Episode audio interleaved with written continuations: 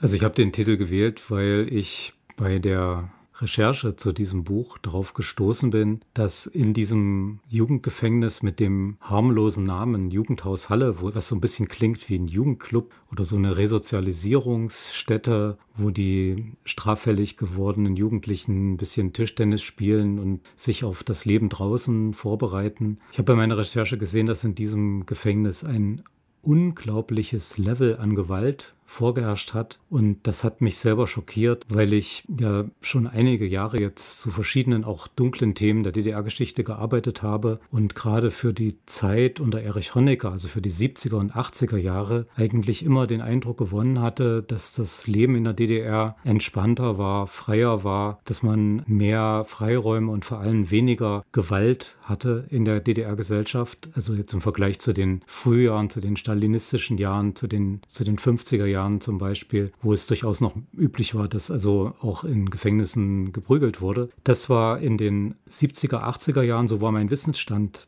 nicht mehr oder weniger der Fall. Und dann habe ich diese Recherche zu dem Jugendhaus Halle gemacht und habe festgestellt, dass dort ein unglaubliches Ausmaß an Gewalt stattgefunden hat, wie ich es bisher, ehrlich gesagt, nur von der Zeit des Nationalsozialismus kannte. Das hat mich echt schockiert. Weil du das jetzt schon so mit reingebracht hast und es so ein sehr starkes Bild ist, was sich da bei mir im Kopf zeichnet. Was für Gewalt hast du dann da vorgefunden bei deinen Recherchen? Also generell gab es zwei Arten von Gewalt. Das eine war Gewalt, die ausgeübt wurde von den Wachleuten und von den Offizieren, die dort in diesem Gefängnis Erzieher hießen. Und die haben also Gewalt ausgeübt, nicht unbedingt immer willkürlich, also da gab es schon immer Anlässe, aber ähm, es gab auch systematische Misshandlungen und systematische Drangsalierungen. Es gab vor allem ganz viele Gruppenbestrafungen, die, ähm, also da gab es so verschiedene, sag mal, Rituale oder verschiedene Vorgehensweisen. Eine dieser gängigen Methoden nannte sich Achterbahn. Da wurden äh, die Häftlinge meistens abends aus ihren Zellen rausgerufen und mussten dann immer in dem, das waren vierstöckige Häuser mit Treppenhäusern, die mussten an dem einen Treppenhaus hochrennen den Gang lang und im anderen Treppenhaus hinten wieder runterrennt und auf den Treppenabsätzen standen Bedienstete, die dann mit Schlagstücken jedem, der nicht schnell genug gerannt ist, dann nochmal einen kleinen Schlag verpasst haben. Das ging dann so mehrere Runden rum. Dann gab es ganz viel Strafexerzieren, also das war sozusagen ein Kennzeichen des Alltags dort, dass dort im Prinzip jeden Tag marschiert wurde, um Disziplin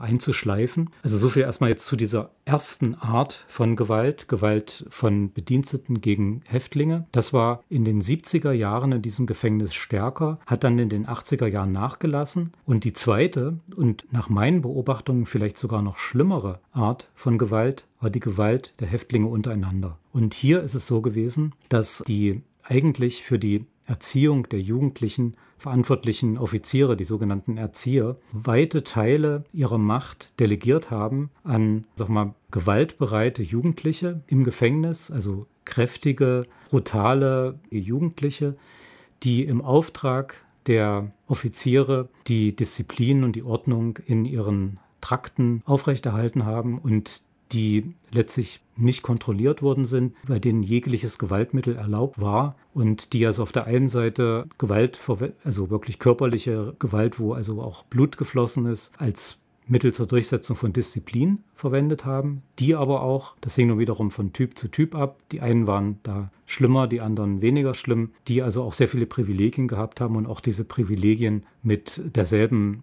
Brutalität durchgesetzt haben und die dafür gesorgt haben, dass eine sehr, sehr stark gegliederte Hierarchie in diesem Gefängnis unter den Häftlingen vorgeherrscht hat, wo die höchsten in dieser Hierarchie, das waren die Chefs, die ähm, alle Macht hatten. Dann die niedrigsten in der Hierarchie, das waren die sogenannten Fotzen. Das waren die, die jeden Tag verprügelt wurden. Dazwischen gab es dann noch Adjutanten der Chefs, es gab Mitläufer und es gab die sogenannten Miezen. Das war also ein besonderes System der sexuellen Ausbeutung, wo, also die Miezen waren sozusagen die Sexu Sexualobjekte der Chefs. Und dieses System, das war sehr ausgefeilt und sehr stabil und hat sich also bis in die späten 80er Jahre hinein in diesem Gefängnis gehalten. Und als dann die, die Gewalt der Wärter sozusagen weniger wurde, war das dann die, die dominante Gewalt. Und besonders schlimm nach den Berichten, die ich gelesen habe und den Zeitzeugen, mit denen ich gesprochen habe, war das Anfang der 80er Jahre. Hast du vielleicht auch eine Analyse, warum sich das so gewandelt hat dann nochmal von den 70ern zu den 80ern? Naja, also das äh, gab natürlich immer mal Vorkommnisse, die dann auch draußen bekannt geworden sind. Und die Leitung des Jugendhauses, die äh, hat dann immer Ärger gekriegt von Berlin. Und insofern sind dann auch intern äh, Disziplinierungen gelaufen, sind Leute auch degradiert worden, die zum Beispiel Jugendliche geschlagen haben und so weiter. Also es ist nicht einfach so, die haben das nicht einfach so durchgehen lassen. Und ich habe dann zum Beispiel Berichte gefunden über Bedienstete in den 80er Jahren, die dann gegenüber Kollegen geklagt haben, dass also jetzt doch härter durchgegriffen wird und dass man nicht mehr so einfach die Jugendlichen mal schlagen dürfte, wie das noch in den 70er Jahren möglich war, und die sich dann so ein bisschen zurückgesehnt haben nach der guten alten Zeit in den 70ern, wo man noch freie Hand hatte. Und das ist also in den 80er Jahren dann nicht mehr so gewesen. Also das heißt, es ist dann schon von der, von der Leitung des Jugendhauses begrenzt worden. Schwieriger war es, diese Gewalt der Häftlinge untereinander und diese Häftlingshierarchie und vor allem diese Brutalität innerhalb dieser Häftlingshierarchie zu bekämpfen. Das war nicht so einfach. Du hast dich ja mit Zeitzeugen getroffen. Wenn man auf Geschichten schaut, die sie vielleicht erzählt haben, haben dich da auch Sachen irgendwie besonders bewegt oder so. Du hast dich ja dann wirklich auch so sehr doll vielleicht auch in Biografien reinbegeben. Also mich haben diese Interviews mit den Häftlingen alle unglaublich bewegt. Also das hat mich wirklich sehr stark auch mitgenommen. Ich habe dann also auch gemerkt, dass ich teilweise auch geträumt habe davon. Also es hat mich wirklich bis in meine Träume verfolgt, was mir dort die Zeitzeugen erzählt haben. Und es sind, also was mich vor allem an diesen Gesprächen berührt hat, ist die, die Offenheit und das Vertrauen gewesen, dass meine Interviewpartner, also alle Interviewpartner mir entgegengebracht haben und dass sie wirklich ihre schlimmsten Erlebnisse mir berichtet haben. Und besonders bewegt haben mich einerseits die Schilderungen derjenigen, die dort als Fotzen behandelt worden sind. Also ich hatte mehrere, die darüber reden konnten und die bis heute damit ringen, damit klarzukommen und die bis heute Therapien machen oder auch teilweise gar nicht arbeitsfähig sind, weil sie, weil sie so, ähm, so schwere psychische Schäden auch davon getragen haben und auch körperliche Schäden teilweise. Äh, das ist die eine Sache, die mich, also ich kann mich zum Beispiel erinnern, da war ein Interview mit jemandem, der wirklich Unglaubliches erlebt hat und der dann aber nach einer Stunde sagte, so jetzt kann ich aber nicht mehr, jetzt müssen wir aufhören. Es, es hat, ich habe keine Kraft mehr und so, ja. Also das, das hat mich unheimlich berührt. Und die andere Sache, die mindestens genauso stark, die zumindest genauso stark war, war, dass es auch Täter gab, dass es auch Häftlinge gab, die Chefs waren, die übelste Drangsalierungen selber gemacht haben und die Häftlinge bestohlen haben, die Häftlinge geschlagen haben. Also bis dahin, dass mir einer, den, habe ich dann gefragt, das war so eine meiner Fragen, die ich immer gestellt habe, haben Sie dort auch Selbsttötung, Suizide erlebt? Dann meinte er, ja, ich habe einen erlebt, wegen mir. Und dann hat er mir geschildert, wie er jemanden so lange drangsaliert hat, bis derjenige versucht hat, sich das Leben zu nehmen. Und was mich dann im Nachhinein nochmal sehr berührt hat nach dem Gespräch war, ich habe dann wirklich ihn dreimal gefragt, und das wollen Sie jetzt wirklich, dass es in das Buch kommt? Und er hat gesagt, ja. Und dann habe ich ihm nochmal zur Bestätigung, das habe ich mit allen Interviewpartnern gemacht, nochmal die Interviewpassagen, die verschriftlichten, geschickt, die dann das Buch sollten. Und da kam sofort eine Antwort und hat er geschrieben, ich bin entsetzt. So ein Schwein war ich. Aber es stimmt alles das hat mich auch sehr, sehr berührt. Das ist dann auch bezeichnend dafür, wie das einfach Biografien auch komplett geprägt hat und auch sicherlich den Leuten das Leben dauerhaft einfach sehr doll erschwert bis verunmöglicht hat, so wenn sich Menschen umgebracht haben dafür. Was für mich noch ein äh, interessanter Aspekt ist, den du dann rausstellst, ist so diese soziale Kontrolle, die auch delegiert wird von, von den Wärtern. Und hast du vielleicht in deinen Analysen auch diese Fragestellung nach so einem sozialen Panoptikum, wie es sie vielleicht auch bei Foucault, der ja viel zur Strafe geforscht hat, hast du das da vielleicht auch wiedergefunden in diesem System Knast, so wie er in der DDR aufgebaut war? Das ist wirklich paradox weil das habe ich überhaupt nicht gefunden, interessanterweise. Das würde man jetzt bei der DDR erwarten, auch mit Stadtsicherheit, die dann natürlich das in dem Gefängnis auch sehr präsent war und die unheimlich viele inoffizielle Mitarbeiter dort hatte. Also sagen wir mal, von den technischen Voraussetzungen her hätte das Gefängnis ein Panoptikum sein können,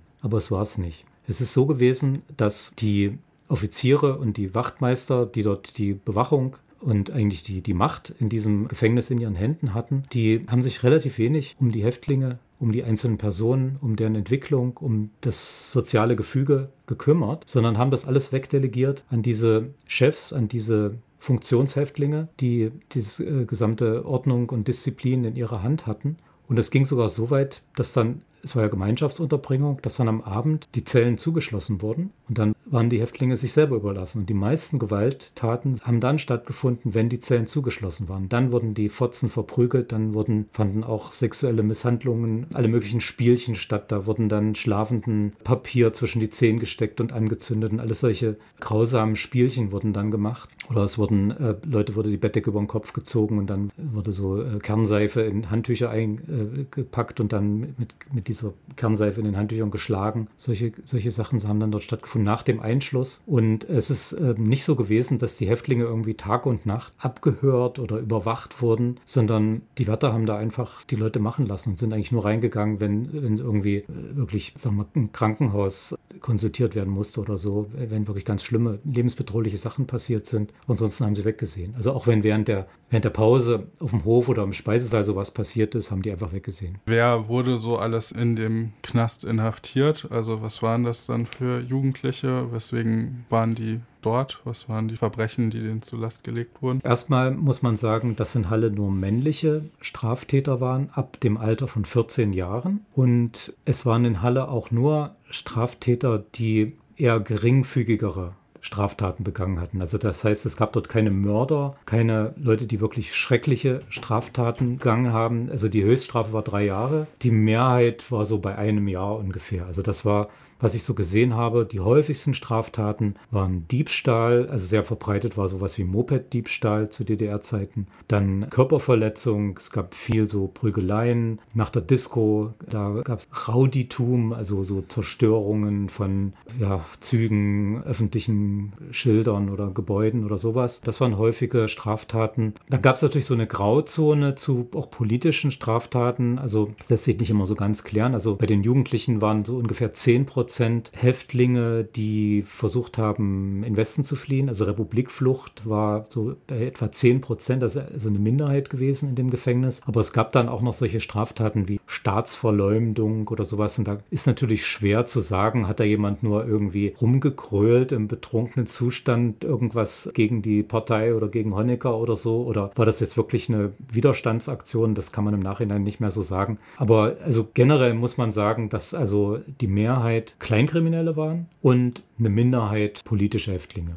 Inwiefern hatten diese Knäste dann vielleicht auch einen Erziehungsauftrag oder ist es da vielleicht dann wichtig zu unterscheiden zwischen Jugendwerkshöfen und halt so, so Gefängnissen, wie es das Jugendhaus halt schon eher war? Also das Jugendhaus war ein echtes Jugendgefängnis. Also dieser Begriff ist wirklich ein Euphemismus. Äh, das war einfach ein Jugendknast, wo nur von Gerichten zu Haftstrafen verurteilte Jugendliche drin waren. Das muss man unterscheiden vom Jugendwerkhof, weil in Jugendwerkhof konnte man eingewiesen werden, wenn man aus irgendeinem Grund nicht in die Gesellschaft rein reinpasste, wenn man zur Schule geschwänzt hat oder sich äh, rumgetrieben hat oder Punk war oder bei, bei Frauen, die, die häufig andere Männerkontakte hatten und solche Geschichten, das waren so die Gründe. Asoziales Verhalten gab es als Grund, da konnte man Jugendwerkhof eingeliefert werden, aber in dem Jugendhaus waren wirklich nur Jugendliche, die vor dem Gericht gestanden hatten und die von einem Gericht zu einer Haftstrafe äh, verurteilt worden sind. Inwiefern hat dann so eine Resozialisierung vielleicht eine Rolle gespielt? Also war das irgendwie Teil von von, dem Knastprogramm oder sollten dann vielleicht die Jugendlichen auch wieder so in so eine Richtung von so, einem, so, so einer sozialistischen Einstellung geschult werden? Wie kann man sich das vorstellen?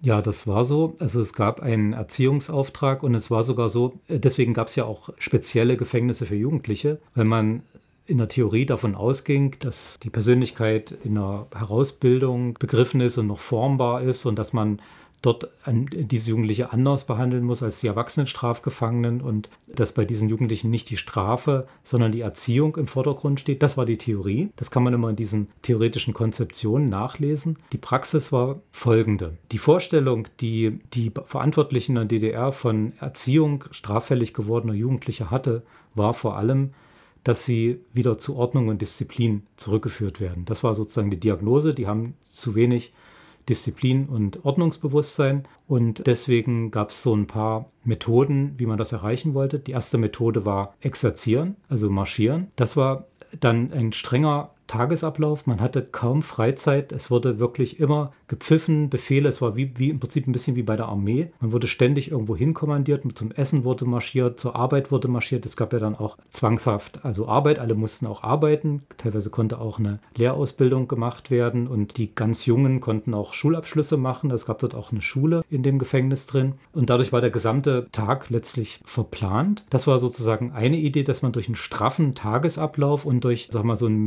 militärischen Drill bei den Jugendlichen sowas einschleift, was dann, so war die Hoffnung, das war natürlich völlig illusorisch, ne, aber die Hoffnung war, dass das dann sozusagen draußen auch weitergeht, dass sie dann weiter so militärisch diszipliniert weiterleben werden. Das war eine Sache. Und die zweite, das zweite wichtige Erziehungselement war die sogenannte Selbsterziehung. Also die Idee war, das kam eben auch aus dem Sozialismus, dass das Kollektiv der Ort der Erziehung ist und dass es nicht so ist, dass man sozusagen ein individuelles Verhältnis zu einem Erzieher aufbaut, sondern dass das die Jugendlichen untereinander machen, dass sie in der Gruppe sich erziehen. Und das funktionierte dann meistens so, dass wenn irgendjemand aus der Gruppe irgendeine Vorschrift verletzt hat, irgendwas gemacht hat, was er nicht machen durfte, dann wurde die gesamte Gruppe bestraft. Und dann haben die Offiziere erwartet, dass dann sozusagen in der Gruppe die sogenannte Selbsterziehung sich einstellt, dass dann sozusagen der, der da schuldig war, von der Gruppe eine Abreibung kriegt. Das waren dann diese Prügelorgien, die dann stattfanden, um sozusagen durch die Gruppe jetzt mit Anführungsstrichen erzogen zu werden. Und das, diese, diese Selbsterziehungskonzeption ist auch, glaube ich, einer der Gründe dafür, dass dieses Regime in diesem Jugendhaus so brutal gewesen ist, weil das mit der völlig illusorischen, würde ich jetzt sagen, aber damals positiven Erwartung, dass das eine Besserung bei den Jugendlichen herbeiführen würde, verbunden war. Das wurde also aktiv propagiert und aktiv gefördert, dass sozusagen die Jugendlichen untereinander sich erziehen und dann sozusagen gebesserte sozialistische Menschen am Ende dabei rauskommen. Und hat auch Ausbeutung von Arbeitskraft eine Rolle gespielt? Also mussten die dann auch Sachen produzieren, wie es ja teilweise heute noch in Knästen ist? Also die Arbeit war ein zentraler Punkt und das war auch, das war auch nicht nur irgendeine Beschäftigungsarbeit, wie man das vielleicht so aus dem 19. Jahrhundert noch kennt, sondern das waren hallische Betriebe. Die, dort gab es eine Produktionshalle auf dem Gelände, die haben dort Maschinen hingestellt, so metallverarbeitende Maschinen, Fräsmaschinen, Bohrmaschinen, sowas und Stanzen und die Jugendlichen haben dort produziert und zwar nicht irgendwas, sondern die haben für den Export in den Westen produziert. Also die haben zum Beispiel Werkzeugkästen oder Lampen hergestellt, die dann bei IKEA und in westdeutschen Baumärkten verkauft wurden. Also das war, das Jugendhaus Halle war ein wichtiger Faktor für die Planerfüllung und für die Devisenerwirtschaftung der DDR. Und das ist vielleicht auch ein Grund dafür, weswegen die ja eigentlich auch noch im Jugendhaus zumindest theoretisch gewünschte Berufsausbildung, die, die ja eigentlich mit der Arbeit verbunden sein sollte, immer weniger eine Rolle gespielt hat. Und es wurden dann, also pro forma konnte man dann im Jugendhaus eine Teilausbildung machen, zum Beispiel als Lampenmontierer. Das war natürlich völliger Blödsinn, weil draußen wurden natürlich überall Lampenmontierer gebraucht, also Teilfacharbeiter für Lampenmontage gebraucht und gab es da so ein paar andere, äh, sagen wir mal, draußen ziemlich nutzlose Berufe, aber damit haben die so ein Feigenblatt kreiert und haben gesagt, die Jugendlichen werden ja nicht nur einfach ausgebeutet, die lernen ja auch was und die haben dann so einen Teilabschluss. Aber das war meines Erachtens und auch was ich von den, von den Gesprächen so mitbekommen habe, eher ein Vorwand. Und worauf dort sehr geachtet wurde, war die Planerfüllung. Also da wurde sehr viel Druck ausgeübt, dass die Jugendlichen wirklich jeden Tag ihren Plan erfüllen, damit diese Exportpläne des Bezirkes Halle erfüllt werden können. Wenn man jetzt nochmal vielleicht die Architektur in den Blick nimmt, ich habe auch gesehen, der Fotograf Markus Andreas Mohr hat auch Fotos über die Haftanstalt gemacht und die sind auch in deinem Buch teilweise mit abgebildet. Für mich, ich war jetzt jüngst tatsächlich auch halt in einem Knast gewesen in Italien also mir den anzugucken und der war schon ein bisschen älter und da hat man auch gesehen, da sollten die Häftlinge halt eher isoliert werden. Die hatten sehr kleine Einzelzellen. Selbst die Freigänge waren wie in so, so Tortenstücken, die von, mit Mauern abgegrenzt waren, waren die unterteilt, damit sich die Menschen einfach überhaupt nicht begegnen. Das Bild, was du gezeichnet hast, ist ein bisschen anders. Es ist eigentlich ja sehr viel Wert auf soziale Begegnungen, wenn man das so nennen mag, in dem Kontext gelegt worden und wie spiegelt sich das vielleicht auch in der Architektur wieder? Gab es irgendwie Isolationszellen? Wie war das Essen zum Beispiel angelegt? Also die, die Esssäle. Mhm. Kannst du ein bisschen was zur Architektur sagen? Die Grundidee war wirklich, dass es eine Gemeinschaftsunterbringung gibt und dass ähm, letztlich kein Gefangener auch nur zu irgendeiner Zeit allein ist. Das heißt, es gab dort keine Privatsphäre. Es war auch so, die, die Toiletten standen dort frei im Zimmer neben den Betten. Also ähm, es gab wirklich keinerlei Möglichkeit, irgendwo allein zu sein. Es sei denn, man hat jetzt irgendwie einen schweren Verstoß gegen die Gefängnisordnung begangen und kam dann in die Arrestzelle. Da war man dann wirklich mal alleine. Aber das war jetzt sozusagen mehr die extreme Ausnahme. In der Regel ist es so, dass alles gemeinschaftlich gemacht wurde, auch das Essen.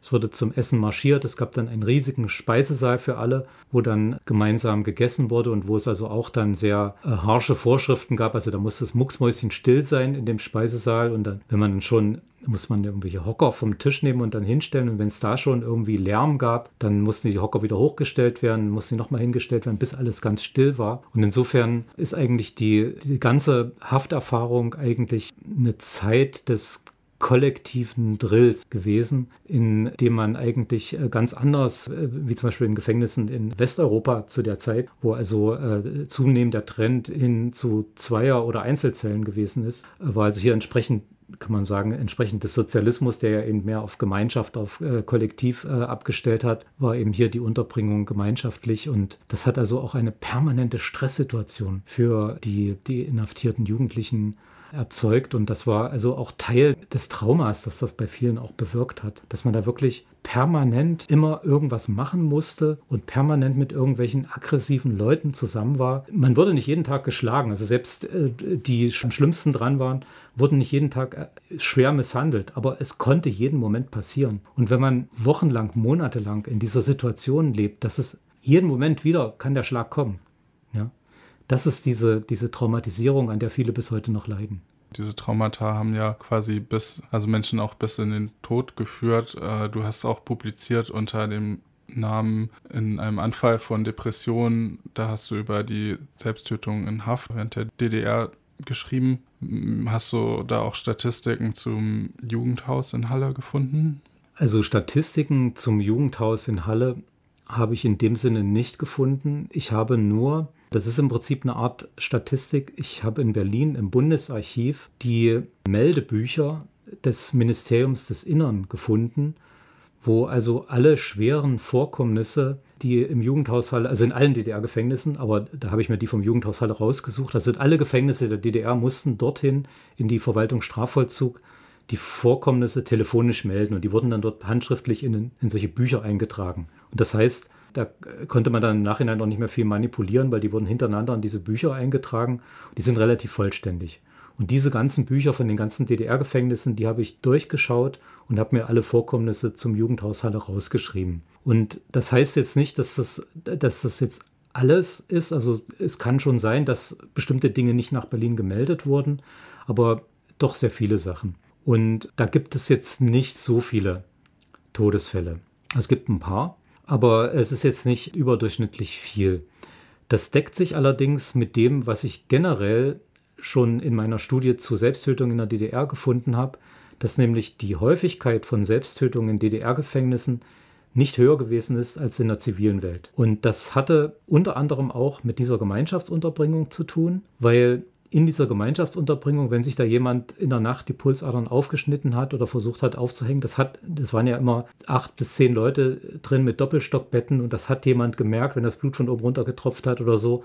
Dann hat er den Alarmknopf gedrückt und dann wurde der gerettet. Und deswegen gibt es zwar immer mal, also Suizidversuche, gibt es Dutzende Hunderte, also da gibt es auch Statistiken, das sind, habe jetzt keine direkte Zahl parat, aber ich glaube so 30 im Vierteljahr oder so, das sind ziemlich viele. Aber wirklich Todesfälle gibt es kaum, weil die meisten irgendwie gerettet worden sind. Für mich ist jetzt eigentlich auch ein Bild entstanden von einer Institution, die es vielleicht geschafft hat, mit Angst die Leute abzuschrecken und ihnen vielleicht, ja, also so Angst zu machen, dass sie sich ans Gesetz halten mögen aber Resozialisierung scheint da eigentlich nicht so wirklich stattgefunden zu haben und konnte wahrscheinlich in so grausamen Haftbedingungen auch nicht stattfinden. Es war jetzt sehr geprägt auch von krassen Eindrücken für mich und für mich war es auch persönlich nochmal doll, so selber einen Knast besucht zu haben vor kurzer Zeit und zu sehen, wie der Todestrakt so im Keller dort angelegt war und auch diese Isolationszellen und die Kälte der grauen Wände und so. Und ich denke, falls sich Leute das mal angucken würden, was würdest du dann vielleicht für Gedenkstätten hier in Halle und Umgebung empfehlen? Ja, das ist, ne, also ich würde auf jeden Fall sagen, man könnte den Roten Ochsen gehen. Es gibt allerdings auch, und das ist so eine Sache, die ist gerade so im, in der Diskussion, es gibt ja auch noch zwei der vier Hafthäuser, in denen damals das Jugendhaus Halle bestand, stehen ja seit 1991 leer. Und das waren ja die beiden Häuser, in denen wir drin waren im vorigen Jahr und in denen Markus Andreas Mohr die Fotos gemacht hat. Also das ist noch der Zustand von 1991, den es dort noch gibt. Das war allerdings sehr schwierig, dort eine Genehmigung zu bekommen, da reinzugehen. Und uns wurde auch gesagt, dass jetzt nicht für weitere Besuche äh, möglich ist, weil das eben Teil des jetzt noch betriebenen Gefängnisses ist und man insofern nicht reinkommt. Also ich würde natürlich sagen, am besten wäre es, dort in diese beiden Häuser zu gehen. Ich selber fand das unglaublich beeindruckend und ähm, wahrscheinlich ähnlich deprimierend wie für dich der Besuch dieses italienischen Gefängnisses war, war das für mich, äh, da durch die Gänge zu laufen, die, die Trakte zu sehen, die Zellen zu sehen, die Klobecken zu sehen, die Gitter überall, diese ganzen Details, die da noch also, äh, zu sehen waren das ist ein sehr, sehr düsterer, deprimierender Eindruck. Und ich weiß allerdings nicht, wie jetzt die, die Geschichte, also wie, wie die Planungen im Moment laufen ähm, hinsichtlich der, dieser tatsächlichen historischen Gebäude. Also es gibt immer mal Nachrichten, dass das wohl abgerissen werden soll demnächst. Da bin ich aber nicht auf dem neuesten Stand. Also das müsste noch mal jemand anders irgendwie rauskriegen. Für, für so Jugendwerkhöfe gibt es, glaube ich, auch noch in Torgau ja. äh, eine Gedenkstätte. Ja. Und da kann man auch richtig rein. Ich ja. war, ah, okay, ich war nämlich noch nicht da. Das also ist Torgau ist, ist sehr beeindruckend. Ich bin da mal vor einigen Jahren gewesen. Inzwischen ist es noch noch stärker, also die, die Ausstellung ist noch äh, ausgebaut worden, auch mit, mit persönlichen Schicksalen und so weiter. Und Torgau, also man muss auch sagen, ich habe also meine Interviewpartner auch gefragt, hm, weil viele von ihnen haben ja in Halle in dem Jugendhaus eine kriminelle Karriere begonnen. Also die Resozialisierung hat meistens nicht geklappt und die waren dann auch noch in anderen Gefängnissen, in Bautzen, in Cottbus und so weiter. Und ich habe sie gefragt, verglichen mit den anderen Gefängnissen, die sie auch noch erlebt haben, wie schlimm war Halle?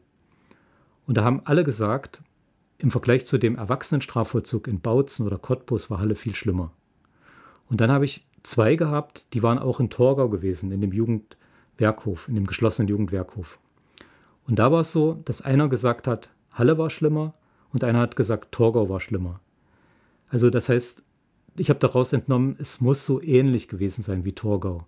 Also insofern, wenn man ein Gefühl dafür, also das Regime war anders, aber auf eine ähnliche Weise brutal.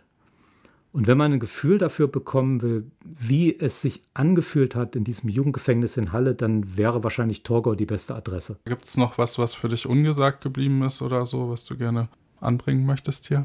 Ich habe mich natürlich auch gefragt, warum mache ich überhaupt diese Forschung? Was, was soll das jetzt? Wen interessiert das? Was für einen Sinn steckt dahinter? Also außerdem, dass man die Vergangenheit aufarbeitet und dass man so eine schreckliche Geschichte, die hier in Halle passiert ist und die viele gar nicht mitbekommen haben, weil sie vielleicht dachten, dass da in der frohen Zukunft, das war irgendwie ein Jugendwerkhof und das war alles okay soweit. Deswegen habe ich mich gefragt, was, was bringt das heute noch?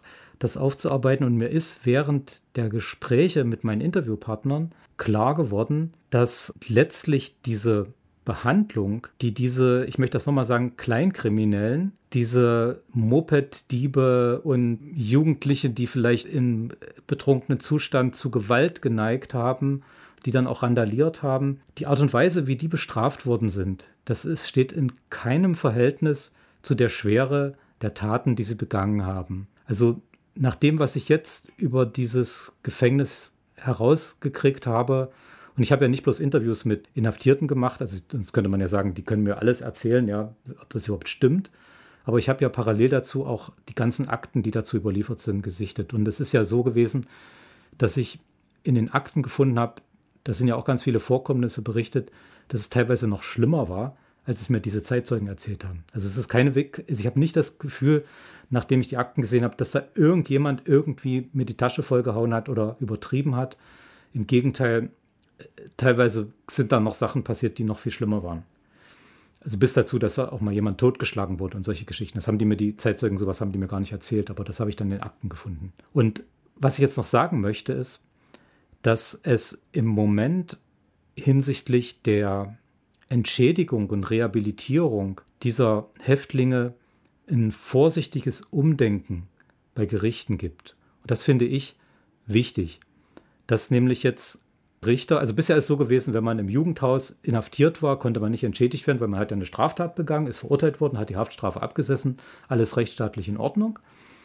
Und jetzt wird halt gesagt, man muss eine Einzelfallprüfung machen und muss gucken, ob jemand, der zum Beispiel, was weiß ich, äh, ein paar Einbruchsdiebstähle gemacht hat in Kaufhallen in Halle Neustadt und dann ein Jahr, anderthalb Jahre dieses fürchterliche Regime durchgemacht hat, ob das in diesem Fall nicht vielleicht doch gerechtfertigt wäre, anhand dieser völlig übertriebenen Bestrafung für dieses kleine Delikt eine Art Rehabilitierung oder Entschädigung anzuerkennen.